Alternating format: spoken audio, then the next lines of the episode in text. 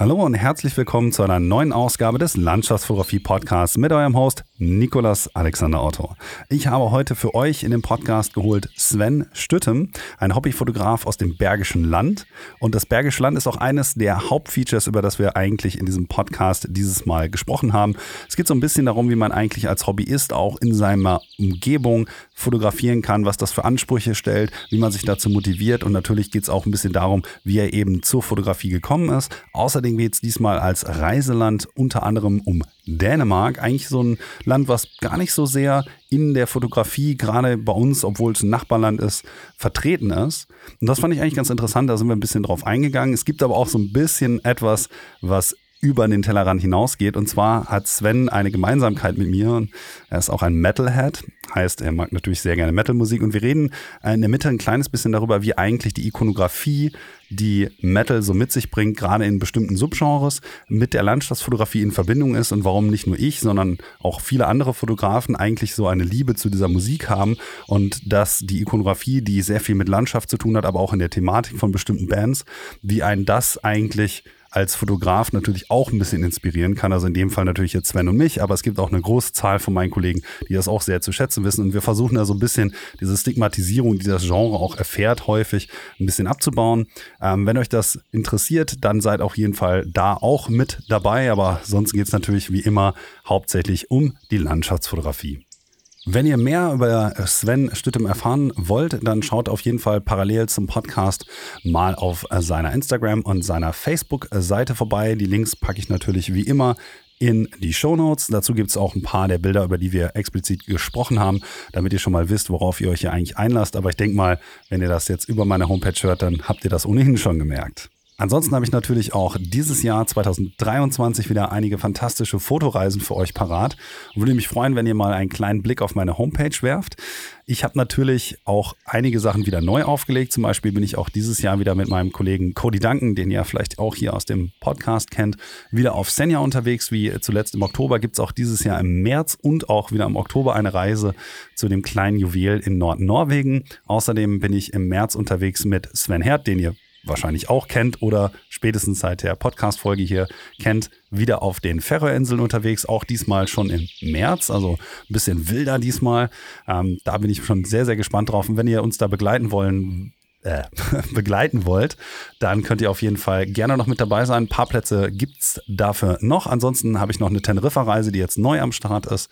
Da habe ich auch ähm, einige Erfahrungen jetzt noch kürzlich gemacht, weil ich wieder mal da war zum Fotografieren und deswegen dachte ich, ja, klasse, da mache ich auch direkt mal was. Könnt ihr bei mir auf der Homepage auch finden. Freut mich auf jeden Fall. Ansonsten gibt es natürlich, natürlich auch noch alle möglichen anderen Sachen. Da könnt ihr einfach gerne mal nachlesen. Da würde ich mich sehr freuen, wenn ihr mich natürlich auch begleiten wollen würdet. Aber es soll ja nicht nur eine reine Werbung äh, hier werden, sondern ihr wollt natürlich eigentlich den Podcast hören. Von daher wünsche ich euch jetzt erstmal sehr viel Spaß mit der mittlerweile 73. Folge des Landschaftsfotografie Podcasts mit Sven Stüttem.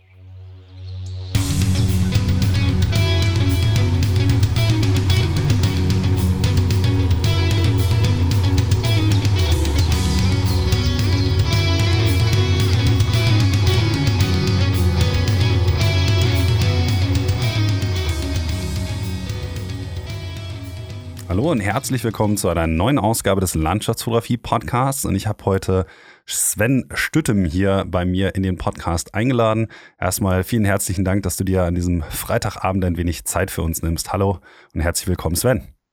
Ja, hi Alex. Ja, äh, ich bedanke mich auch vielmals bei dir für die Einladung. Ähm, hat ja jetzt ein bisschen länger gedauert, aber ähm, äh, meinerseits geschuldet, aber ähm, ich freue mich auf jeden Fall da zu sein. Hi. Ja, ich denke mal, wir haben ja auch äh, ein ganz gutes Portfolio an Themen heute Abend, aber auch du wirst natürlich nicht drum herum kommen, dich meinen Podcast-Hörern mal kurz vorzustellen. Mit kurz meine ich auch ein bisschen länger, weil es ja immer ganz wichtig ist zu wissen, aus welchem Hintergrund eigentlich der jeweilige Fotograf oder die Fotografin kommt. Und auch du hast ja einen fotografischen Werdegang hinter dir hin zum Hobbyisten, würde ich jetzt einfach mal so stumpf ja. sagen. Und ja, ja. das ist natürlich auch ein Werdegang, der immer mit Einfluss auf die Fotografie selbst hat. Und wenn man sich deine Bilder anguckt oder so, dann spielt das natürlich auch eine Rolle. Und dementsprechend wird diese Frage, glaube ich, jedem meiner Podcast-Gäste irgendwie gestellt von mir. Und deswegen musst auch du dich einmal kurz ein bisschen vorstellen und einmal sagen, wie du eigentlich in die Landschaftsfotografie eingestiegen bist. Sehr gerne. Ja, also, ähm, wie bin ich zur Landschaftsfotografie gekommen? ähm, ähm, also fotografiert habe ich im Grunde genommen, wie wahrscheinlich viele andere auch, schon immer sehr gerne. Ähm, nur früher war es halt äh, so gewesen, dass ich ähm, ähm, eigentlich dann tatsächlich auch mehr geknipst habe und mir äh, äh, im Großen und Ganzen gar nicht so viel Gedanken darüber gemacht habe, über Bildkomposition und äh, Wetterlagen studieren und, und was halt alles dazugehört dann. Ne? Und ähm, ja, das ging halt ähm, tatsächlich über viele Jahre so und ähm, ja, bis ich dann irgendwann mal angefangen habe, äh, mir dann tatsächlich eine gute APS-C-Kamera zu kaufen und damit, mhm. das war eigentlich so der Startschuss dann des Ganzen dann. Ne? In welchem Zeitraum handelt sich das so? Also wenn du jetzt sagst, du hast schon länger geknipst oder so, äh, ich meine, wir haben jetzt 2023 mittlerweile, hast du ja. dann ähm, schon wirklich so, weiß nicht, 20, 30 Jahre geknipst irgendwie? Hast du als Jugendlicher angefangen oder ist das dann eher so eine Zeitsache, die dann irgendwie in drei, vier Jahren abgelaufen ist? Vielleicht magst nee. du da nochmal kurz ins Detail gehen. Ja, klar. Nee, äh, exakt, das hast du schon äh, richtig erkannt. Also ähm, das war wirklich ein sehr langer Zeitraum. Äh, früher angefangen mit, ähm, mit alten kleinen äh, so Vorbildkameras, dann auf Konzerte gefahren, äh, dann da rumgeknipst, ähm, Bands abgelichtet, wo ich heute noch haufenweise Fotos von habe. Und ähm, ja, und das ging halt tatsächlich über einen langen Zeitraum. Dann. Das waren dann, boah, wie lange fahre ich schon auf Konzerte? 30 Jahre und ja, so, so war das dann. Und ähm, dann, wo die ersten Reisen dann dabei kamen, die liefen dann halt auch noch, teilweise über geliehenen Kameras noch, von meinem Schwiegervater zum Beispiel. ähm, ja, so, so lief das dann ab. Ne? Dann äh, auf den ersten Reisen dann äh, Bilder gemacht, aber völlig frei von, von allem so. Also ähm, einfach drauf losgeschossen sozusagen, ja. Und habe mich dann äh, der Resultate erfreut dann letzten Endes, genau.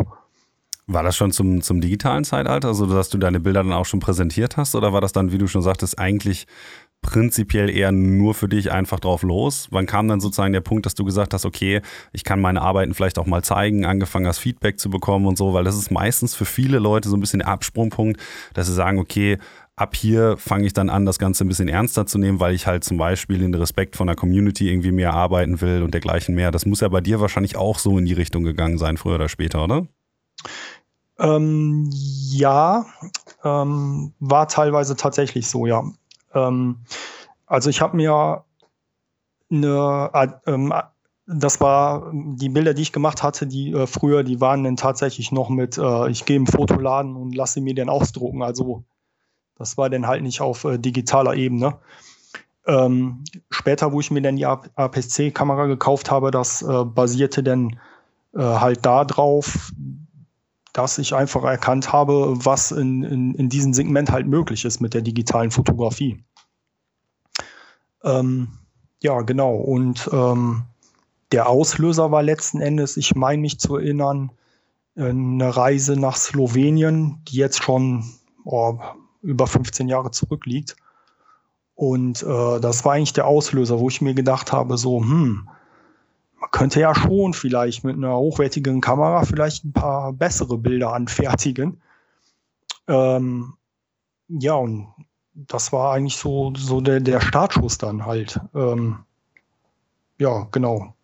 Aber du hast ja am Anfang gesagt, dass du größtenteils eher Bands beispielsweise fotografiert hast und dann mhm. mehr oder weniger den Wechsel hin zur Landschaftsfotografie gemacht hast. Und ich gehe mal davon aus, weil du auch sagtest Reisen und so, dass das natürlich dann auch eher ein bisschen was war, dass du gesagt hast, okay, ich muss jetzt diese Momente eben für die Nachwelt oder für meine Mitmenschen eben äh, festhalten.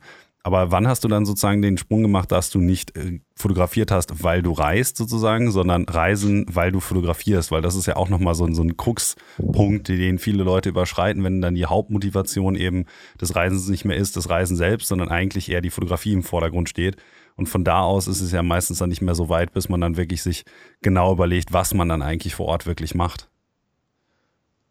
Ähm, Ja, ich habe es äh, im Grunde genommen genau beides versucht miteinander zu verbinden halt. Ne? Äh, in der Natur war mir schon immer gerne unterwegs gewesen. Und ähm, ja, und wie du schon selber gesagt hast, dann halt die, ähm, die Möglichkeit, die Momente ähm, halt einzufangen. Das, ja, wie soll ich sagen, das war halt in mir ein äh, starkes Bedürfnis. Ne? Ähm, genau. Ich denke aber mal, dass das sozusagen, das Bedürfnis hat sich ja auch bis heute dann nicht großartig geändert. Ich meine, das ist ja jetzt, wenn du schon sagtest, 15 Jahre her und du fotografierst ja immer noch jedes Jahr aufs Neue, wenn du irgendwo hinreist, aber auch eben in der Heimat. Ähm, ist das für dich eine Präferenz, dass du sagst, okay, ich muss jetzt reisen, um zu fotografieren? Oder weil du auch schon im Vorgespräch prinzipiell beziehungsweise in unserer Kommunikation vorher gesagt hattest, dass du natürlich auch deine Umgebung gerne fotografisch explorierst. Das heißt, dass du natürlich auch das Bergische Land, eben deine Heimat, also gar nicht so weit weg von mir, das ist ja, ja. nur 50 Kilometer Süd, ja nicht 50, vielleicht ein bisschen mehr, so 100 Kilometer äh, südöstlich von mir, dass du da natürlich auch die Umgebung nochmal anders für dich irgendwie entdecken konntest. Was mich aber in der Hinsicht wahrscheinlich am meisten interessieren würde, ist natürlich auch so ein bisschen, wie die Frequenz ist. Weil ich habe so ein bisschen, während ich deinen Instagram-Account und so durchforstet habe nach den Aufnahmen, sind noch ein paar, über die ich später nochmal ein bisschen expliziter reden möchte, gesehen, dass du halt ein ganz gutes Gleichgewicht hast zwischen eben Aufnahmen so aus deiner Heimat und eben zum Beispiel aus Skandinavien. Wenn du jetzt aber ja. zu Hause fotografierst, weil du das explizit noch geschrieben hattest, ähm, wie hat sich sozusagen dann für dich durch die Fotografie deine Beziehung auch zu deiner Umwelt geändert? Also zu dem, wo du eben wohnst? Ähm, ja, ganz stark in jedem Fall. Also ähm, wenn man, ich sag mal, früher durch seine äh, eigene Heimat ja eher ja, blauäugiger ein bisschen so rumgelaufen ist und ähm, viele Dinge, die man halt so schon ewig kennt, ähm, gar nicht mehr so bewusst wahrgenommen hat sei es jetzt einzelne Bäume, sei es unsere vielen Talsperren, die wir hier haben, die unterm Strich auch wunderschön sind. Ähm, ja, hat sich dieses Bewusstsein für meine eigene Heimat völlig neu, völlig neu entwickelt. Also ich habe meine, meine Sicht auf meine eigene Heimat, aufs Bergische Land, die ähm, hat sich dahingehend sehr verändert durch die Fotografie. Und ähm, dass ich auch heute äh, viel gezielter auch wieder oder viel gezielter mit der Kamera tatsächlich losziehe. Ähm, ich plane ähm, im Vorfeld äh, sehr viel, studiere die, äh, die Wetterlagen und suche mir dann halt äh, entsprechend gezielt die ähm, Fotospots bei uns dann im Bergischen Land aus. Das ist natürlich ein bisschen schwieriger, als wenn man jetzt äh, zum Beispiel in äh, ja in Skandinavien auf den Lofoten oder in Norwegen unterwegs ist, wo man wirklich sehr viele äh, schöne Fotomotive an fast an jeder Ecke hat. Äh, ist es natürlich bei uns im Bergischen Land, ist mein Empfinden, ähm, halt ein bisschen schwieriger, ähm, ja, solche hochwertigen äh, Spots zu finden, wie jetzt zum Beispiel in äh, Skandinavien. Aber meine Sicht äh, auf die Heimat, die hat sich durch die Fotografie ganz, ganz äh, stark äh, geändert und auch zum Positiven. Ist es dann so, dass du über die Jahre einfach die Spots mehr oder weniger gefunden hast, dadurch, dass du viel in die Natur gegangen bist? Dass du sagst, okay, in dem Waldstück hier zum Beispiel war ich jetzt noch nicht oder bei der Talsperre war ich noch nicht und das alles wirklich exploriert hast? Oder ist es so, dass es vielleicht ja auch zum Bergischen Land mittlerweile einige ganz gute Guides vielleicht im Internet gibt oder so. Ich bin da immer nicht so ganz bewandert, weil ich mich natürlich jetzt in NRW spezifisch nicht besonders viel fotografisch bewege. Aber ich könnte mir halt vorstellen, dass das natürlich heute auch noch immer ein bisschen einfacher ist. Aber das Bergische Land natürlich, wie du schon richtig gesagt hast, ähm, jetzt im Vergleich mit den Lofoten oder so, nicht unbedingt die Prime Destination ist, wo jetzt jeder sofort hin müsste. Mit anderen Worten, das muss doch auch wesentlich mehr, ja, Kleinstarbeit gewesen sein, eben dann diese ganzen Spots zu finden. Vielleicht hast du ja mittlerweile sogar eine richtige Kartei mit verschiedenen Orten im Bergischen Land. Ähm, ich glaube, das kann vielleicht auch nicht jeder von sich behaupten, aber ich könnte mir vorstellen, dass ich da in der Annahme gar nicht so weit dafür, äh, daneben liege, oder? Da triffst du den Nagel ziemlich auf den Kopf, äh, Alex. Ja, das ist exakt so. Ähm, ich habe da ähm, mittlerweile etliche äh, Spots bei uns im Bergischen Land, die ich auch immer mal wieder abklapper, äh, wo ich teilweise, wo ich zu allen erdenklichen Jahreszeiten schon gewesen bin, sei es jetzt, wie, äh, wie, wie vorhin schon angesprochen, äh, jetzt einzelne Bäume oder äh, halt Talsperren. Und ähm, ja, es war ein ganz, ganzes Stück Arbeit und äh, es wird auch in Zukunft ein ganzes Stück Arbeit sein, immer wieder neue äh, schöne Fotospots bei uns hier na, im, im Bergischen Land zu finden, weil es halt äh, unterm Strich tatsächlich nicht so einfach ist. Ähm, aber ich bin dran an der Sache.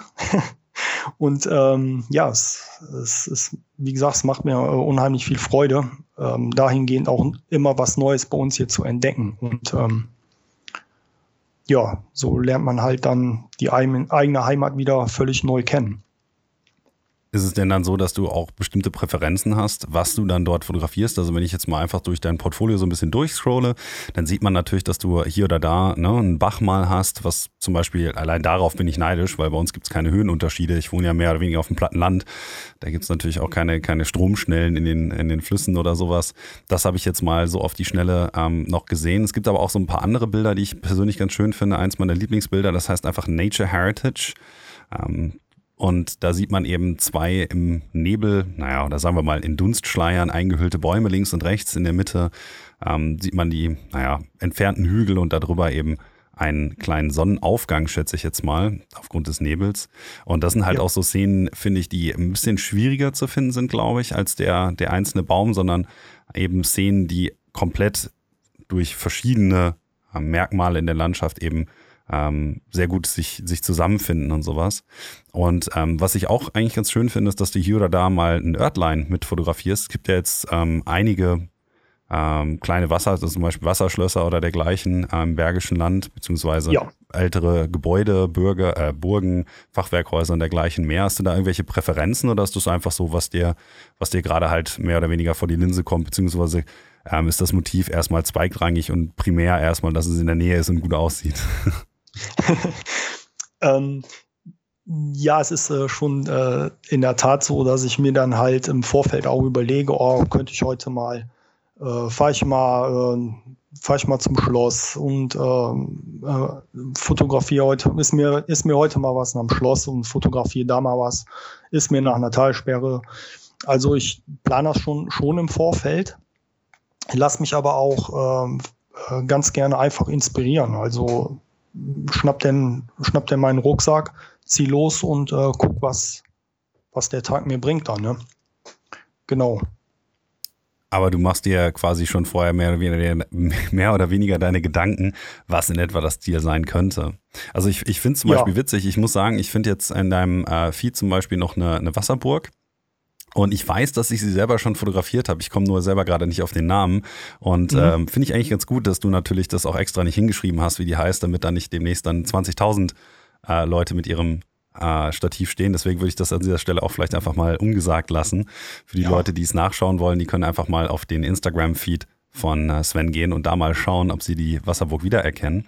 Aber das ist auch zum Beispiel so ein Spot, wo ich dachte, ah, als ich das erste Mal dort war, dachte ich, ich habe noch nie ein Bild davon gesehen, wie kann das sein?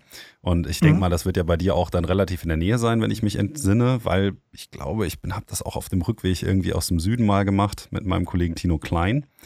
Mhm. Und du hast halt viele so Motive und das ist eigentlich genau das, was ich an der Fotografie auch so schön fand, warum ich dachte, hey, Vielleicht quatsche ich einfach mal mit dem Sven drüber, ähm, wie das so ist, wenn man nicht eben für alles immer durch die Welt jettet und eben überall sonst fotografiert, sondern eben näher daheim, aber dann halt auch nicht mal eben irgendwie in Bayern oder so, ne, sondern eben in Nordrhein-Westfalen, wo es nicht ganz so einfach ist. Aber du hast ein sehr, sehr gutes Auge dafür, eben Motive zu finden, die wahrscheinlich so auf diese Art und Weise, zumindest in den sozialen Medien, gar nicht einfach so aufzufinden sind. Also ich kannte, wie gesagt, diese Wasserburg vorher Danke. gar nicht, weil die eben der Landschaftsfotografen-Szene gar nicht vertreten ist. Und dafür muss ich dir einfach mal ein großes Lob aussprechen, weil das vielen auch Dank. nicht so selbstverständlich ist. Ja, ähm, vielen Dank, äh, Alex, dafür. Ähm, ja, äh, ich sag mal, die Burg, äh, die du gerade ähm, speziell ansprichst, so ist ja natürlich jetzt kein un unbeschriebenes Blatt, das ist klar. Ähm, ähm, ja, ähm, ich meine, es bietet sich auch an. Äh, gerade auch Burgen gibt es bei uns natürlich äh, viele hier in der Umgebung. Und das ist natürlich auch immer ein, äh, ein schönes Fotomotiv, ne, was man dann so schon mal mit einbinden kann. Ne? Genau. Ich fand es aber auch lustig, dass sozusagen in der Summe, wenn man sich das Portfolio mal anguckt, natürlich auch, ich sag mal, immer eher leise Landschaften. Ich nenne das so ein bisschen, also korrigiere mich, wenn ich da falsch liege, aber das ist halt nicht ganz so dramatisch eben. Viele Landschaften, also die meisten Landschaftsfotografen und man sieht es bei dir natürlich auch, zum Beispiel mit den Lofoten, wo wir vielleicht später nochmal drüber reden, ähm, dass du dich natürlich auch von diesen dramatischen Landschaften angezogen fühlst. Aber ich habe auch ja. immer so das Gefühl, und dass es ähm, so, so ein bisschen einfacher ist natürlich, wenn die Landschaft, die Topografie an sich schon so viel hergibt. Und dass es natürlich wesentlich schwieriger ist, irgendwo in einem Wald einen einzelnen Baum zu finden, den gut zu komponieren. Und ähm, das gleiche am besten noch dann ohne Nebel oder so, dann wird es richtig schwierig. Oder halt eben so Landschaften zu fotografieren wie im Bergischen Land, wo man dann eben eine Wiese hat mit ein paar Blümchen oder vielleicht einem schönen Baum, aber halt nicht die Topografie an sich selbst das Bild schon ein Schauwerk generieren lässt, sondern man halt härter dafür arbeiten muss, dass das Bild nachher wirklich ähm, einen gewissen Schauwert eben mit sich bringt. Das muss technisch perfekt sein, die Komposition muss gut sein, das Motiv und das Licht müssen natürlich auch gut sein. Aber ich glaube, dass es einfach schwieriger ist, eben solche Aufnahmen zu machen.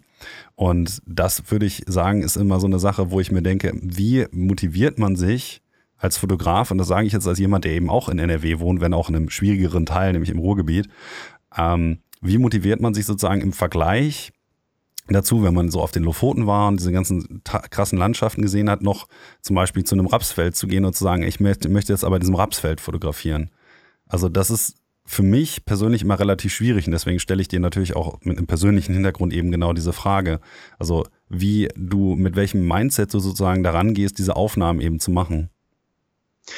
Ähm, da ich, äh, ja, gute Frage, Alex, ähm, da ich ähm, generell, äh, was die Fotografie angeht, äh, schon, ja, ich würde mal behaupten, ziemlich ehrgeizig bin.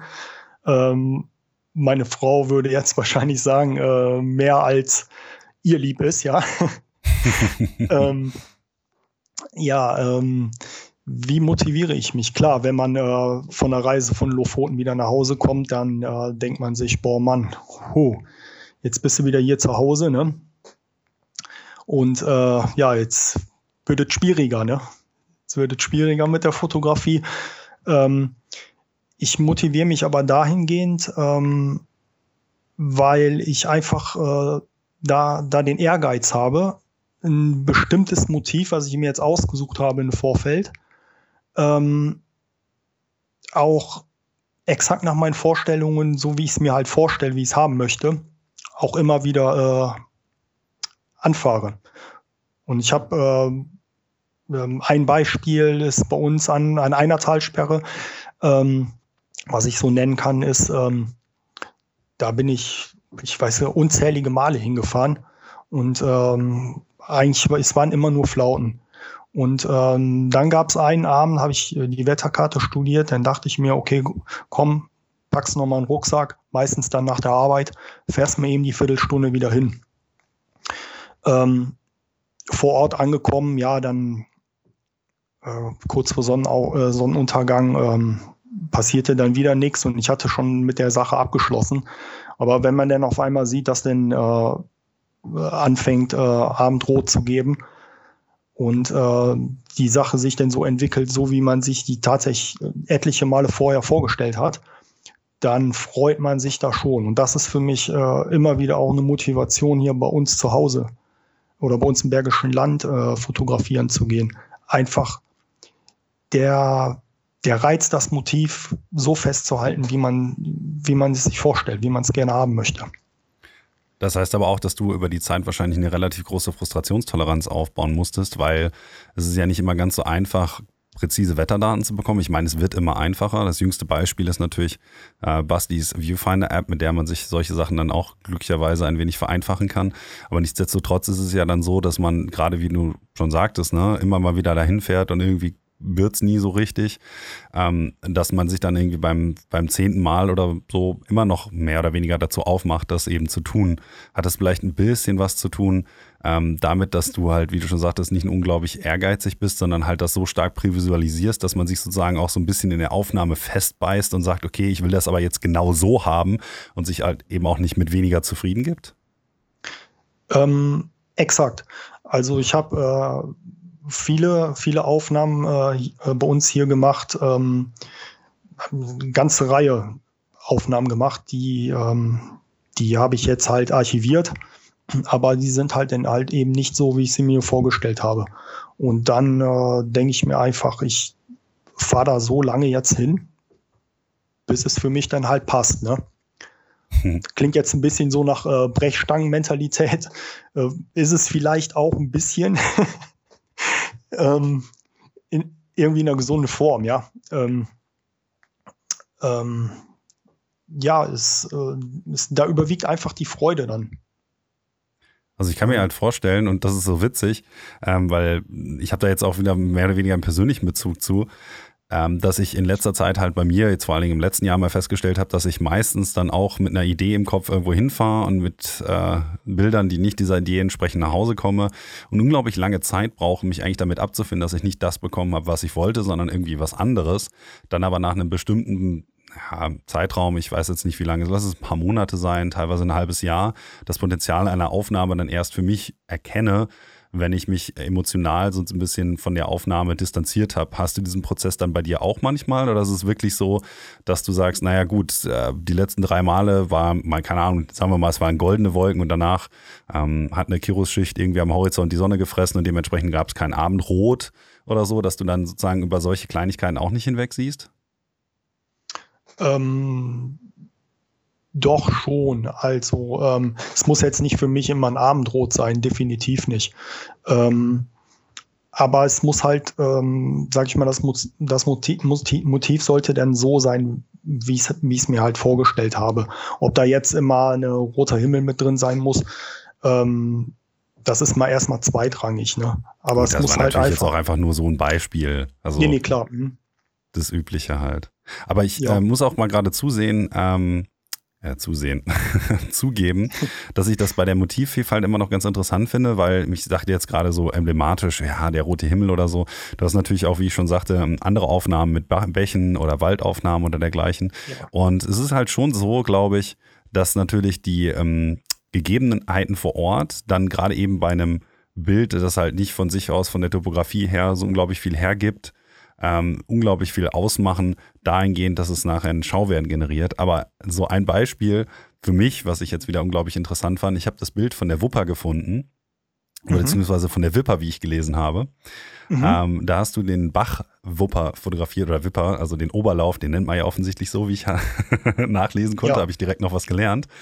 Und das war halt so eins der Bilder, wo ich gedacht habe, hey, das gefällt mir auch unfassbar gut, weil ich natürlich auch einen gewissen Bezug dazu habe. Man muss dann sagen, ähm, einer unserer Mitmusiker, also bei mir aus der Band, ähm, wohnt in Wuppertal und ich habe äh, lange Jahre wollte ich dann immer mal mit der mit der Bahn fahren und dachte so, ah ja, okay, die Wupper ist halt so ein ne, kanalisiertes Teil, was da irgendwie durch eine Innenstadt fließt und dann sehe ich dieses Bild, das ich von dir dir garantiert bestimmt noch bekommen, um es später in die Shownotes zu packen, damit die Leute es nicht raussuchen Gerne. müssen. Ähm, und habe das Bild gesehen und dachte, ach, sieh mal eine an. Das ist ja wie ein, das ist ja ein schöner Waldbach eigentlich auf dieser Aufnahme.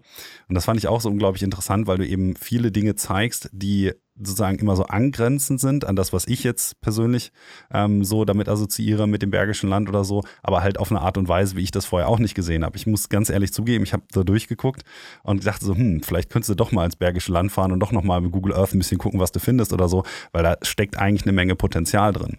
Dahingehend bis dahin, dass du ja sogar eine Ausstellung dazu gemacht hast vor zwei Jahren. Die hieß zwar äh, aus, dem oder aus dem Bergischen Land und darüber hinaus oder Bilder aus dem Bergischen Land und Europa, glaube ich, war es. Aber ja, genau. wie ist denn eigentlich dazu gekommen und sozusagen, wie viel war dann wirklich Bergisches Land eigentlich bei der Ausstellung?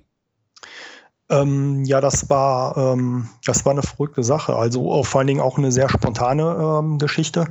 Ähm, ich wurde gefragt von ähm, einem Kaffeebesitzer bei uns in der Stadt, ob ich nicht äh, Lust hätte an einer Fotoausstellung. Und äh, ja, da war ich natürlich direkt äh, Feuer und Flamme für. Ähm, und ähm, ja, dann musste innerhalb, äh, innerhalb kürzester Zeit äh, habe ich dann ein paar Drucke anfertigen lassen und ähm, ja, um das Ganze ein bisschen anschaulich auch zu gestalten, denn vor Ort. Und ähm, hatte da allerdings nicht viel Zeit. Also es war, wir sprechen da von einem Zeitraum von, ich sag mal, äh, fünf, fünf Tagen, wenn es hochkommt.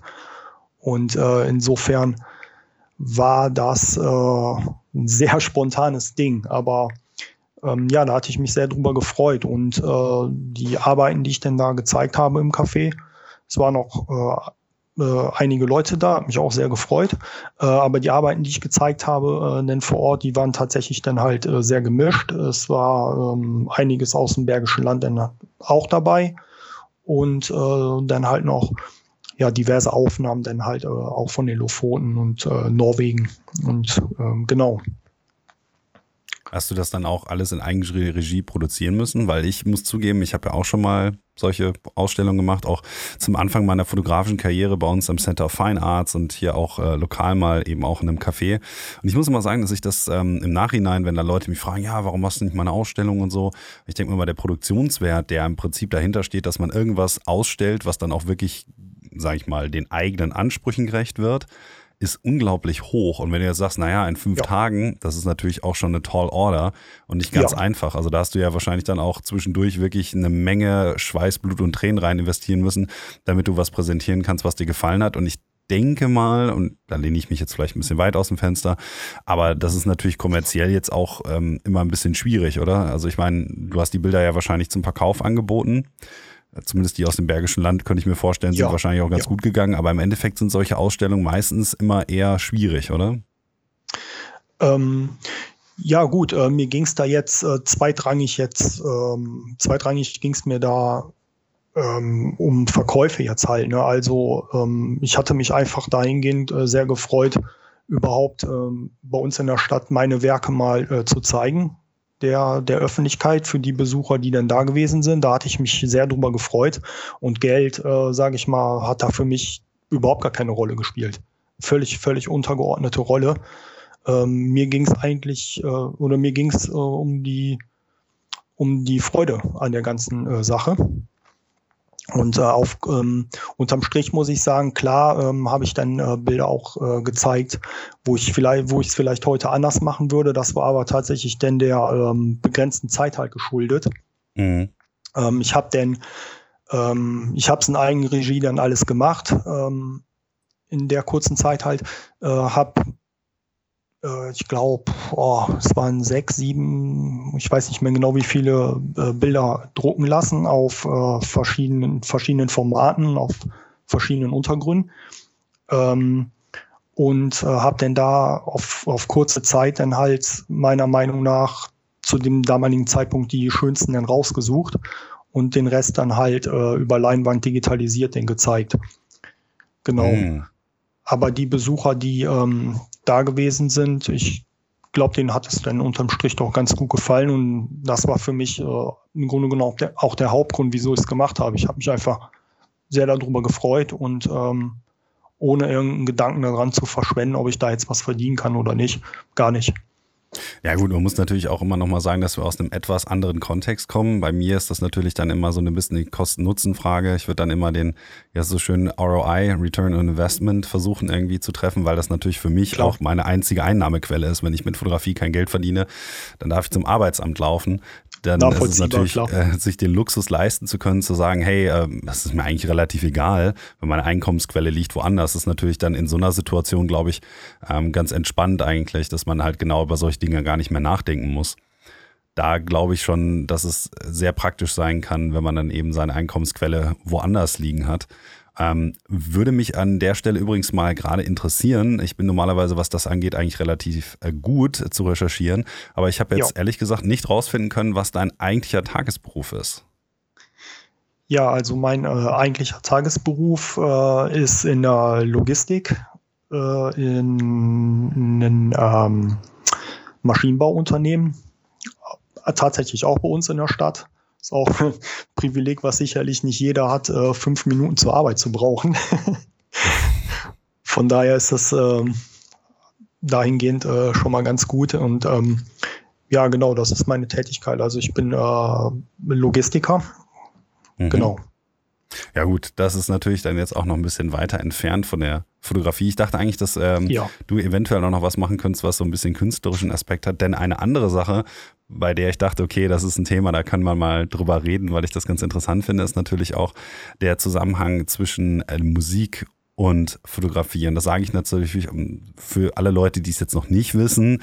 Eigentlich ist es äh, kein besonders gut gehütetes Geheimnis, dass ich auch noch in einer Metalband spiele und dort als Sänger tätig bin und das auch schon seit 16 Jahren, äh, teils mit Plattenvertrag, äh, Festivals, Touren und das Ganze, ähm, was aber jetzt getrennt von meiner Fotografie ist. Aber für mich persönlich war es immer so, dass auch die Fotografie oder aber die Ikonografie der Plattencover der Bands, die ich so gehört habe, natürlich auch ein bisschen zu meiner Entwicklung dazu beigetragen haben, dass ich mich zu Landschaften hingezogen gefühlt habe. Und ich ja. könnte mir jetzt vorstellen, dass das bei dir wahrscheinlich, wenn du das von dir aus im Vorgespräch schon angesprochen hast, natürlich ähnlich sein könnte, dass sozusagen bestimmte Bands, die halt auch Plattencover haben von zum Beispiel, ne, irgendwie, wenn ich jetzt an Opeth oder sowas denke, von Naturaufnahmen oder Insomnium zum Beispiel, kann ich mir ja. das bei dir auch vorstellen, dass da ein Zusammenhang besteht, dass du das Thema gerne angesprochen hättest, oder?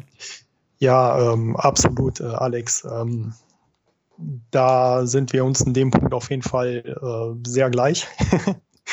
ähm, ja, die Musik, die gibt mir natürlich auch äh, unheimlich viel. Ne? Äh, genauso wie du auch, habe ich auch äh, viele Jahre Musik selber gemacht. Äh, ich habe äh, Schlagzeug gespielt, über 15 Jahre in diversen Bands und ähm, hab, bin dann an einem Punkt angekommen, wo ich gemerkt habe, dass mir die Sache einfach keinen Spaß mehr gemacht hat. Sie hat mir keine Freude mehr gemacht, das Schlagzeugspielen. Mhm. Ähm, aus diversen Gründen, die ich jetzt nicht alle erläutern möchte, aber ich war dann halt an einem Punkt angekommen, wo es mir einfach dann keinen Spaß mehr gemacht hat. Und ähm, ja, aber die Liebe zur Musik, die ist, äh, die war schon immer da und die ist halt auch immer, äh, immer, immer noch präsent. Ne? Das ist, und äh, wie du ja selber auch schon gesagt hast, ähm, Plattencover etc. Äh, von äh, Insomnium oder wie sie alle heißen, Bands, die auch viel über Natur singen. Ähm, ja, das ist, ähm, spiegelt sich dann unterm Strich halt auch in der Landschaftsfotografie wieder. Ich finde, man kann diese beiden Punkte sehr gut miteinander verbinden. Ähm, ja, ich denke, du verstehst, wie ich das meine, ne? Ja, wobei, äh, bevor ich, bevor ich da noch kurz was zu sage, ähm, würde mich mal ganz interessieren, weil ich habe natürlich auch da das Internet mal ein bisschen befragt und die einzige Band, die ich finden konnte, ähm, von der ich äh, herausfinden konnte, dass du der, ähm, mein Gott, dass du in dieser gespielt hast, war eine Band namens Dying Decay. Ja, genau. Ähm, mhm. so, so eine Thrash-Metalcore-Band, wie sie in den Metal Archives äh, benannt wurde.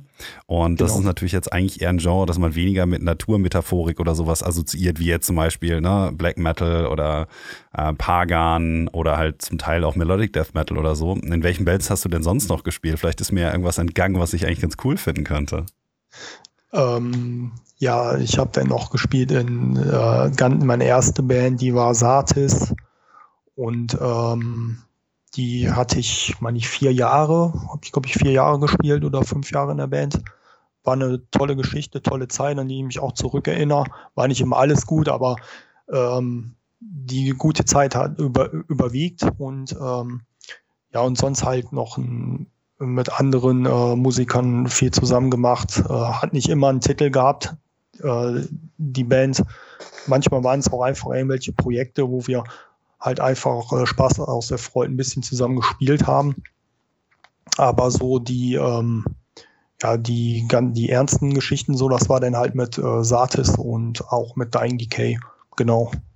Aber ihr habt ja, wenn ich das jetzt auf den Plattencovern von Dying Decay, also der Demo zum Beispiel oder auch so ein bisschen von dem Merchandise, was man noch so finden konnte, äh, gesehen habe, ist das ja jetzt eigentlich nicht unbedingt eine Band, die sich jetzt besonders mit Naturmetaphorik oder so geschmückt hat. Ähm, das stimmt. Sozusagen, wenn du jetzt, ähm, also ich habe das jetzt gerade gesehen, das muss ich jetzt den Leuten einmal kurz erklären, weil wir ja am Anfang kurz äh, noch einen Videochat hatten, dass du ein ähm, T-Shirt von Solstafir anhast. Und ja, genau. das ist zum Beispiel so eine Band, da habe ich auch noch bevor ich das erste Mal in Island war, eben das äh, Musikvideo zu dem Song Fjara gehört, mhm. äh, gesehen vielmehr. Und das ist natürlich auch eigentlich quasi so ein Landschaftsquerzug über die Hochlande von Island. Und es gibt mittlerweile, finde ich, so, so ein eigenes Genre alleine schon.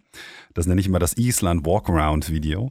Ähm, mhm. wo dann irgendwie eine Person oder zwei Personen aus irgendeinem bestimmten Grund eben durch die isländische Landschaft laufen. Da gibt es Videos von Evergrey, von äh, Behemoth, mittlerweile ähm, so viele, dass ich die ja. auch gar nicht mehr alle aufzählen kann. Ich habe auch selber mal sogar Location Scouting für eine Band gemacht, ähm, für Any Given Day. Das ist eine Metalcore-Band hier aus dem Gebiet. Mit dem bin ich nach Island äh, gegangen und habe dann dort eben das Location Scouting für die gemacht, habe die dann an die Orte geführt, wo wir gedreht haben und solche Sachen. Ähm, auch wenn die sonst mit dieser Ikonografie gar nichts zu tun haben. Aber was wären dann jetzt außer Solstaff hier so Bands, bei denen du sagen würdest, dass die dich dann halt eben musikalisch dahingehend beeinflussen, dass sie zum Beispiel viel Naturtexte haben, die dich dann auch vielleicht auf deinen äh, Streifzügen fotografischer Art begleiten? Ja, da äh, eine Band, äh, die hast du ja schon angesprochen, ist äh, Insomnium, mhm. die ich auch momentan äh, sehr abfeier und äh, die auch viel die Natur besingen. Ansonsten äh, eine Band, die schon seit meinem Jugendalter, die mich schon begleitet, das ist äh, Amorphis, die mag ich sehr oh, ja. gerne.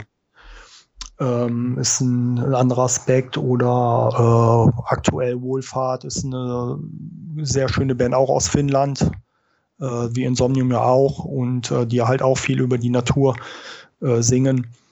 Äh, Vadruna aus Norwegen mm. mit der ganzen äh, Wikinger-Geschichte mag ich sehr, sehr gerne. Und ähm, ja, könnte ich dir jetzt einen ganzen, einen ganzen Haufen an Bands aufzählen. Ähm, aber mal, um da jetzt mal so ein paar zu nennen, ne? Mhm. Ähm, ja, also ich finde das ganz witzig eigentlich. Und das ist jetzt so, jetzt fragen sich natürlich alles, ah, das ist so ein Podcast über Landschaftsfotografie, was hat das eigentlich damit zu tun? Und ja. ich, ich finde es eigentlich ganz interessant, sozusagen, um da mal einen, einen Schritt zurückzugehen. Es ist ja auch nicht anders, als wenn jetzt Leute sagen, naja, aber ich liebe halt die Landschaft und dann lesen die Leute halt Walter Waldo Emerson, äh, John Elway oder ne, so Autoren, die sich sozusagen damit beschäftigen oder lesen dann halt mal Into the Wild ne, von John genau, Krakauer genau. oder Into Thin Air oder halt Bücher, die sich damit beschäftigen. Und so ist es eigentlich mit der Musik auch.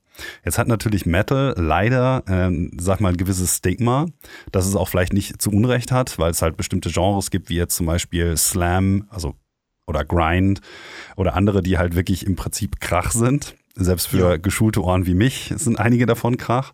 Und das wird natürlich dann immer so ein bisschen in die gleiche Schublade gesteckt, auch wenn ähm, Bands wie zum Beispiel Panopticon oder du hast gerade Vadruna genannt, das geht ja auch eher so in die, in die Pagan-Schiene, ähm, genau. sich eigentlich davon musikalisch stark abgrenzen. Und es gibt, glaube ich, kein anderes Genre außer dem Metal, was sich so nah, also so, so intensiv eigentlich mit Natur beschäftigt. Also es gibt ja zum Beispiel, ich weiß nicht, die Band wird dir jetzt wahrscheinlich auch was sagen, Wolves in the Throne Room. Ja. Ähm, oder Watnet Viska und halt, wie gesagt, Panopticon, das sind alles Umweltschützer im Grunde genommen. Das sind alles so mhm. Veganer, die im Prinzip bei uns wahrscheinlich als besser begüterte Grünwähler durchgehen würden. Und die halt eben Krachmusik machen, die sich halt ausschließlich zum Beispiel mit Naturschutzthemen und sowas beschäftigt. Also bei Panopticon ist es ganz stark, um mal bei dem Beispiel zu bleiben, weil ich jetzt die letzten zwei Alben ähm, oder die letzten drei sind es eigentlich extrem gut fand, die sich zum Beispiel über, den, über die Zerstörung der Appalachen durch den Bergbau beschäftigen und solche ja. Geschichten. Und das ist dann immer so die Frage sozusagen, ähm, das ist natürlich nicht massentauglich aufgrund der Musik, aber nur um das mal kurz eben so ein bisschen für Leute, die halt mit diesem Genre überhaupt nichts zu tun haben, so ein bisschen ähm, ja, zu beschreiben. Das ist ja eigentlich ja. nicht anders, als würde ich jetzt ein Buch über Natur lesen. Ich höre halt Musik, die sich damit beschäftigt. Und für mich ist das unglaublich inspirierend. Also ich habe natürlich, gerade wenn man zum Beispiel an den norwegischen Black Metal denkt und du bist ja viel in Norwegen unterwegs, dann werden dich ja wahrscheinlich Texte von Bands wie Immortal oder Enslaved auch so ein bisschen dahin gezogen haben, wenn man dann irgendwie ja. ne, steht ja. auf den Lofoten am Strand und dann hat man im Ohr zum Beispiel ähm, äh, At the Heart of Winter von, von Immortal oder sowas. Oh ja. Hast du ja. das auch, dass du sowas halt wirklich dann hörst, wenn du vor Ort bist? Ja, habe ich total, also absolut. Also die Musik ist eine unheimlich große Inspirationsquelle. Und ähm, ich habe das auch sehr gerne, wenn ich denn äh, zum Beispiel zu Hause sitze ähm, am Rechner und meine ähm, Fotos dann äh, entwickle oder bearbeite, ähm, dass ich mir dann halt dann auch entsprechend äh, die Musik dann drauflege, wie zum Beispiel, wenn, wie du es gerade angesprochen hast, sei es jetzt Immortal oder äh, Enslaved und äh, was könnte da besser passen als äh, zu einem Bild halt aus Norwegen? Also ich ziehe mir da schon äh, auch viel Inspiration raus und ähm, ja, merke dann halt auch, äh, dass mir diese, die ganze Sache dann äh, dahingehend dann auch viel mehr Spaß macht. Dann, ich glaube, Musik ist ja auch immer so ein bisschen, sage ich mal, ein emotionaler Booster dass man Total. eine bestimmte Atmosphäre dadurch verdichtet. Einige Leute hören dann halt, keine Ahnung, wenn sie durch die Straßen hören, äh, laufen dann irgendwie, was ich, Rapmusik oder so, weil sie sich dann irgendwie eher der Straße verbunden fühlen oder so. Und andere Leute hören halt dann Genau das. das ist ja, ja, wahrscheinlich auch so ein bisschen bei dir. Also ich merke das und deswegen frage ich das, ähm, ob das bei dir auch so ist, wenn du eine bestimmte Musik, also einen bestimmten Song oder so hörst, dass der sozusagen dich auch von der emotionalen Komponente beeinflusst und das so ein bisschen sich nachher in dem Bild und die Art und Weise, wie du ihn, äh, wie du das Bild dann bearbeitest, auch, auch beeinflusst? Ja, das äh, tut es auf jeden Fall. Also das würde ich schon so unterstreichen, dass mich äh, dahingehend einzelne Lieder dann entsprechend dem Bild halt schon stark beeinflussen. Ja, doch, das würde ich so sagen, ja. Und um so ein bisschen die Brücke wieder zur Fotografie auch hinzuschlagen, ich meine, ich könnte über diese mhm. Themen, ich könnte genauso gut einen Metal-Podcast haben, weil ich mich äh, größtenteils, wenn ich gerade nicht irgendwas mit ähm, Fotografie zu tun habe, beschäftige ich mich ja größtenteils mit Anime-Kultur oder aber eben mit Metal. Und von daher kann ich da Stunden drüber reden. Aber um die Brücke wieder zurückzuschlagen, ist es ja auch so, dass du eine extreme Vorliebe eben für Skandinavien hast, insbesondere für Dänemark und Norwegen. Hat das auch ja. ein bisschen was damit zu tun, dass du natürlich in der Jugend wahrscheinlich dann schon sehr früh, wie du am Eingangs gesagt hattest, ähm, dich mit Musik beschäftigt hast und dass ja. auch eben häufig dann vielleicht Bands eben aus genau diesem Kultur- und geografischen Raum waren? Ähm, total, äh, Alex. Ne? Also ähm, da, da gab es auch halt äh, die klassischen Auslöser, sage ich jetzt mal. Ne? Das war, äh, man hat äh, im Jugendalter schon, habe ich ja schon angefangen, äh, viel äh, diese Musik schon zu hören, viel auf Konzerte gefahren und ähm, mm, dann, wo das anfing, äh, der 90er Jahre, Anfang der 90er Jahre mit der ganzen Black Metal-Szene aus Norwegen, dann ist man natürlich auch ähm, schnell mit der, ja, mit der Natur in Verbindung gekommen. Sei es jetzt über die Texte, über Cover etc. Und ähm, hat sich damals schon, also so war es jedenfalls bei mir, mir damals schon in, in jugendlichen Alter gesagt, oh, da möchtest du gerne mal hin, so nach, nach Norwegen, boah, Berge und, und äh, verschneit und, äh, und das alles halt, ne? Ähm, majestätische Gebirge und so. Und ähm, naja, und, und heute ist es dann halt so, dass ich mit meiner Frau äh, waren schon relativ häufig in Norwegen und wir fahren auch immer wieder gerne hin. Und ähm, ja, genau. Aber eine Sache äh, hat mich dann doch erstaunt, weil wenn man sich die Galerie anguckt, ähm, dann sieht man sehr viel Dänemark und sehr viel Norwegen. Schweden fällt ja. da irgendwie bei euch so ein bisschen aus dem Raster dann offensichtlich. Und das wunderte mich dann doch so ein bisschen, weil es gibt wirklich wenig Fotografen, ähm, auch Metal hin oder her, die in Schweden ja. fotografieren. Und dann, als du mir schriebst, ja, wir können ja auch so ein bisschen über meine Vorliebe ähm, zu äh, Skandinavien und so sprechen, weil mir das ein sehr großes Anliegen ist, weil ich diese Länder eben so toll finde, habe ich gedacht, ah, okay, mal gucken, ob er was zu Schweden hat. Aber auch da leider nicht so viel. Magst du mir vielleicht einmal kurz sagen, warum das bei dir jetzt so sein könnte?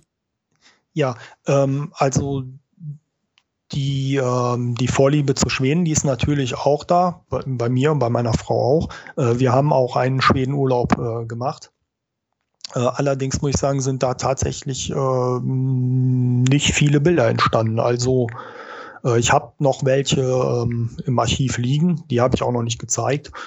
Ähm, ich denke aber, dass wir in, in Zukunft sicherlich noch mal einen Urlaub in Schweden machen werden. Ähm, sei es jetzt äh, allein schon wegen der Scherenküste, schwedische Scher äh, Scherenküste ist wunderschön. Oder ähm, anderer Aspekt wäre dann halt noch äh, auf Gotland zum Beispiel. Genau. Genau. Ja, Gotland ist so eine Sache, da ähm, können jetzt alle mal schnell googeln. Da gibt es so fantastische äh, Figuren am Strand. Da werden so mhm. einfach, ich glaube, das liegt einfach daran, ähm, dass das irgendwie auch Verwitterungsstrukturen oder so sind. Da gibt's ganz interessante Motive auf jeden Fall, gerade für Leute, die gerne Seascapes machen. Dann gibt's natürlich mhm. Sarek und generell so an die norwegische Grenze hin gibt's ja auch richtige Berge und so. Und das sind so ähm, Orte, wo ich eigentlich auch immer mal hin wollte, aber es selber auch noch nicht geschafft hat. Und natürlich war ich schon zehnmal in Norwegen, aber zum Beispiel Dänemark habe ich auch noch nicht wirklich abgeklappert. Ich habe alle möglichen Leuchttürme, ähnlich wie das bei dem Portfolio ja auch zu sehen ist, ähm, mit Koordinaten versehen und habe eigentlich immer gedacht, so, ah, diesen Sommer fährst du mal hin und klapperst mal die ganzen coolen Leuchttürme ab. Weil ich Leuchttürme ja. auch in der Bretagne, was du ja auch ganz gerne fotografierst hast, unglaublich faszinierend finde und mehrfach Total. in der Bretagne war, um eben die dort zu fotografieren. Aber in Dänemark war ich irgendwie noch nicht. Witzig ist aber, dass wir auch diese Liebe für eben dieses Art von, diese Art von Motiv eben für Leuchttürme teilen. Vielleicht magst du einmal kurz was dazu sagen, warum dich eigentlich Leuchttürme und gerade in Dänemark eben so faszinieren. Ähm, also um kurz anzufangen, gen äh, Dänemark generell. Ähm, der Auslöser, wie meine Frau und ich das Land für uns entdeckt haben, das war durch äh, meinen Schwager und dessen Freundin, ähm, die schon seit ja, gut 20, über 20 Jahren nach Dänemark an die Westküste auch hochfahren. Ähm, Blauwand oder äh, Hennestrand und ähm, dann und weiter hoch. Ähm, ja, dann haben wir in einem Jahr haben wir dann gemein, gem, äh, gemeinsam Urlaub dann äh, da oben mal verbracht äh, mit der ganzen Familie, Haus gebucht und äh, haben da halt eine schöne äh, Zeit verbracht.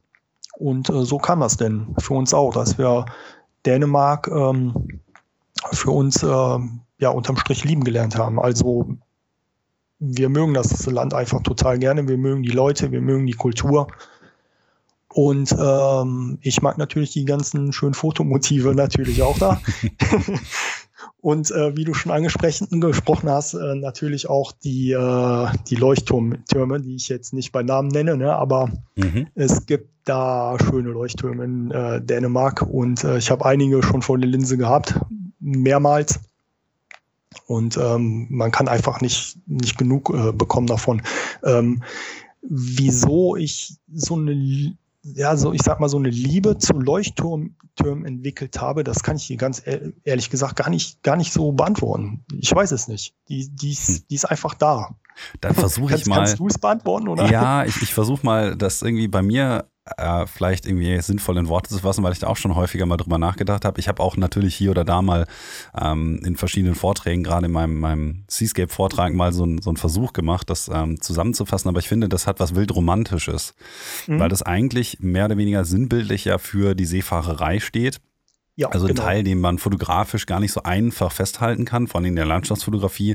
Klar, ein Boot irgendwie mit Wellen und etc. pp. Aber diese ganzen Geschichten, die es natürlich auch popkulturell bis heute immer noch gibt, die sich eben mit der Seefahrerei beschäftigen und die ganzen Mythen und Sagen, die sich darum ranken und alles, was so ein bisschen Folklore-mäßig ist, das bündelt sich sozusagen, finde ich, eigentlich in der Struktur des Leuchtturms, was ja mehr oder weniger, ich meine, man sagt ja auch, du bist mein äh, Fels in der Brandung oder so oder mein Licht im Sturm.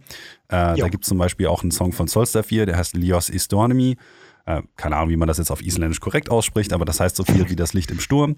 Und äh, da geht es halt immer genau um diese Metaphorik, dass eben der Leuchtturm als Retter für die wilden äh, die da draußen irgendwie gerade ihr Leben riskieren, um Fisch zu fangen, damit sie ähm, ne, Essen auf den Tisch bringen können und sowas.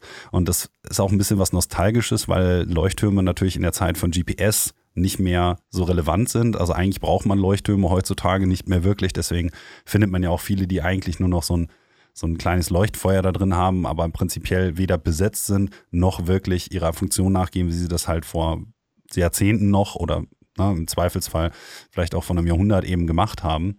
Und ich glaube, dass das auch ein bisschen dieser Nostalgiefaktor da so ein bisschen mit reinspielt. Und ich kann mich der Faszination von Leuchttürmen irgendwie nicht entziehen. Ich habe zwar auch noch 20.000 Leuchtturmbilder, die ich noch nie bearbeitet habe, weil halt auch die Konditionen nicht vorherrschen, die ich ganz gerne gehabt hätte, aber immer wenn ich einen Leuchtturm irgendwo sehe, muss ich ihn eigentlich fotografieren. Und das gilt auch für die kleineren, nicht ganz so tollen Leuchttürme. Ja. Aber ich weiß nicht, ob ich das jetzt irgendwie, ob du sozusagen meine Einstellung dazu teilen würdest, aber die haben nochmal mehr Faszination als, glaube ich, so ziemlich jede andere Gebäudeart. Ähm, definitiv. Ich sag mal, du hast es natürlich jetzt noch um Längen äh, äh, besseren Worte gefasst als ich jetzt. das ist das Ganze sehr schön verpackt, ja, aber kann ich äh, unterm Strich genauso äh, teilen, ja. Wenn du jetzt aber zum Beispiel das nächste Mal nach, Nor äh, nach Norwegen, mh, nach Dänemark fahren wirst, was fehlt dir dann eigentlich noch so? Weil du hast ja schon sehr viel Leuchttürme fotografiert, du hast auch hier oder da mal eine Dünenlandschaft fotografiert oder so. Aber was reizt dich danach quasi den ganzen unterschiedlichen fotografischen Reisen, die du dorthin schon angetreten hast, dann immer wieder nach Dänemark zu fahren? Also was fehlt dir noch und was möchtest du eigentlich das nächste Mal vielleicht noch ganz gerne fotografieren, um dein Portfolio ein bisschen zu komplettieren? Ähm, Tatsächlich waren wir noch nicht oben in Skagen. Da gibt es natürlich auch noch ein äh, paar schöne Motive, ähm, die ich mir noch vorstellen könnte. Aber ich mache mir dahingehend jetzt nicht so einen riesen Stress, dass ich jetzt sage, ich muss das jetzt fotografieren oder so. Das gar nicht. In erster Linie ähm, fahren wir dahin, um eine schöne Zeit äh, zu verbringen und weil wir uns halt äh, einfach auch da oben wohlfühlen. Und äh, wenn man dann äh, seine Zeit oben mit der Familie noch verbringt, dann ist es umso schöner dann halt. Ne? Das ist eigentlich der Hauptaspekt, ähm, wieso wir gerne da oben hinfahren und ähm, der Rest der Familie, der sieht das äh, dahingehend genauso. Also die mögen Dänemark halt auch sehr gerne. Und ähm, letztes Ende letztes Jahr haben wir wieder einen äh, Familienurlaub oben gemacht und haben uns da oben für eine Woche eingenistet und das war auch wieder super schön. Einfach die Freude, zusammen zu sein in einem Land, was man sehr gerne hat, was man sehr liebt. Ich glaube, da muss ich dir vielleicht mal ähm, demnächst ein bisschen äh, was aus der Nase ziehen, wenn es so um Unterkünfte oder sowas geht, weil ich auch mal immer überlegt hatte, dass ich, falls ich es jemals schaffen sollte, Urlaub zu machen, sprich meine Kamera nicht mitzunehmen, entweder nach Dänemark oder nach Schweden will, äh, weil ich dann wenigstens doch irgendwie auch im Norden bin, aber es irgendwie vielleicht noch schaffe. Naja, ich schaffe ich das sowieso nicht, kannst vergessen. Ich nehme meine Kamera so oder so mit. Ähm, aber ja, dass ich vielleicht mal ja, ähm, hier oder da von dir mir, mir noch ein paar Tipps abhole, was das abgeht, äh, angeht. Weil das ja, ja dann vielleicht dann doch irgendwie ganz praktisch ist, wenn man nicht wie ich die meiste Zeit dann einfach im Auto schläft oder so, sondern vielleicht auch mal mit den Locals ein bisschen Kontakt aufnehmen kann, wenn man eine, eine Bleibe hat. Ähm, jetzt habe ich aber noch eine abschließende Frage für dich. Und zwar, da kommt auch kein Fotograf und keine Fotografin, die bei mir äh, zu Podcast-Gast äh, geladen sind, drumherum. Und zwar, Gerne. wenn ich jetzt ähm, noch einen anderen Podcast demnächst wieder aufnehme, wen du eigentlich ganz gerne als Gast sehen würdest ich wusste, dass die Frage kommt und ich habe mir tatsächlich, habe mir tatsächlich im Vorfeld auch schon äh, Gedanken darüber gemacht, äh, habe dementsprechend natürlich auch eine Antwort dann für dich. Ähm, ich würde ganz gerne mal den Michael Holzinger mhm. in deinem Podcast äh, würde ich ihn gerne mal hören. Genau. Und äh, ansonsten meinen Kumpel, ähm, ja. das wäre auch. Ähm, ich muss überlegen gerade, ich hatte glaube ich drei, ne? Genau. Nee, aber dann sage ich dir erstmal Markus Trinke dann halt noch. Mhm. Und äh, das würde mich auch sehr freuen, vor allen Dingen äh, in Bezug auch auf äh, seine Arbeiten. Der äh, ist halt auch sehr, sehr, sehr, sehr engagiert, was äh, Schlittenhundrennen äh, angeht. Er war okay. in Grönland. Mhm. Er war in Grönland. Er war ähm, äh, Schlittenrundrennen in Kanada und ähm, genau das ist auch seine Leidenschaft und ich denke mal, da gibt es auch vieles äh, Interessantes zu berichten. Ne? Also wäre sicherlich ein, ein, äh, ja, ein interessantes Thema für den Podcast, auf jeden Fall klingt jetzt in erster Linie erstmal ein bisschen mehr nach Reisefotografie als Landschaftsfotografie, wobei ich jetzt sagen muss, dass ich das Thema, weil es irgendwie mit Kalt und Norden zu tun hat, sowieso interessant finde. Ja. Ähm, müsste man mal ähm, schauen. Vielleicht mögen mir ja die äh, Podcast-Gäste, äh, Gäste, mh, Zuhörer, ähm, die es bis hierhin geschafft haben, mal sagen, ob sie das Thema interessieren würde. Ich werde mich auf jeden Fall mal, wenn du mir die Links nachher noch zukommen lässt, Sehr im gerne. Nachgespräch, ja. mal ähm, anschauen, was der Mann fotografisch denn so zu bieten hat, weil das ist natürlich auch etwas, was ich jetzt in der Form gerade spezialisiert auf dieses eine Feld noch nicht gesehen habe. Finde ich auf jeden Fall gut. Ich habe mir die Namen schon mal aufgeschrieben und äh, vielleicht mhm. magst du mir nachher nochmal kurz den passenden Link jeweils dazu zukommen lassen. Ansonsten würde mich ähm, nochmal interessieren, was bei dir eigentlich in nächster Zeit so fotografisch noch so ansteht als Abschlussfrage. Vielleicht hast du ja noch irgendwas Großes in Planung dieses Jahr. Geht ja erst gerade los 2023. Ja, das ist richtig. Ähm, ja, ähm, ich warte natürlich schon sehnsüchtig jetzt auf einen Wintereinbruch hier bei uns. Wollen wir mal hoffen, dass er kommt. Ne? Mhm. ähm, und ähm, ansonsten urlaubstechnisch, was einen Sommerurlaub angeht, der ist diese, dieses Jahr auch wieder drei Wochen. Äh, da haben wir uns ehrlich gesagt noch gar keine Gedanken jetzt äh, drüber gemacht, wo es, wo es hingehen soll. Ähm, ich habe gehört, Schweden ist ganz schön. Ja, genau. Hm, ja, ja wäre, wäre, wäre sicherlich äh, eine Option, ja, auf jeden Fall. Aber ähm, jetzt in absehbarer Planung ähm, würde ich mich schon auf äh, Winter freuen. Da, da habe ich dann noch so äh, einige Motive, die ich dann schon ganz gerne ablichten möchte. Äh, Winterszenerien und äh, die belaufen sich dann aber halt auch dann bei uns aufs Bergische Land dann, genau. Dann drücke ich dir mal die Daumen. Ich glaube, bei euch fällt der Schnee ja wahrscheinlich noch etwas früher als bei uns, weil hier auf 60 Meter kriegen wir eigentlich im Jahr vielleicht ein, zweimal Schnee. Wobei es ja Anfang Dezember, als ich in den USA war, hier alles weiß war, voll mit Eis mhm. und voll mit Schnee für eine Woche. Aber da habe ich leider, äh, war ich kein Nutznießer. Da hast du wahrscheinlich das Beste draus machen können. Aber ich, wie gesagt, ich drücke dir die Daumen, dass das was wird. Und Danke. ansonsten ähm, bedanke ich mich erstmal ganz, ganz herzlich, dass du dir die Zeit genommen hast und hoffe, dass es dir auch ein bisschen Spaß gemacht hat und dass äh, wir uns in Zukunft dann vielleicht auch noch mal ein bisschen über Musik austauschen können. Muhahaha. Sehr, sehr, sehr, sehr gerne. Äh, mir hat es auch riesig viel Spaß gemacht. Ich bedanke mich auch vielmals bei dir, Alex, auch für die Anfrage nochmal. Vielen Dank. Und äh, danke sehr auch für die Zuhörer. Dann würde ich sagen, sprechen wir uns die Tage nochmal. Ne? Ja, danke.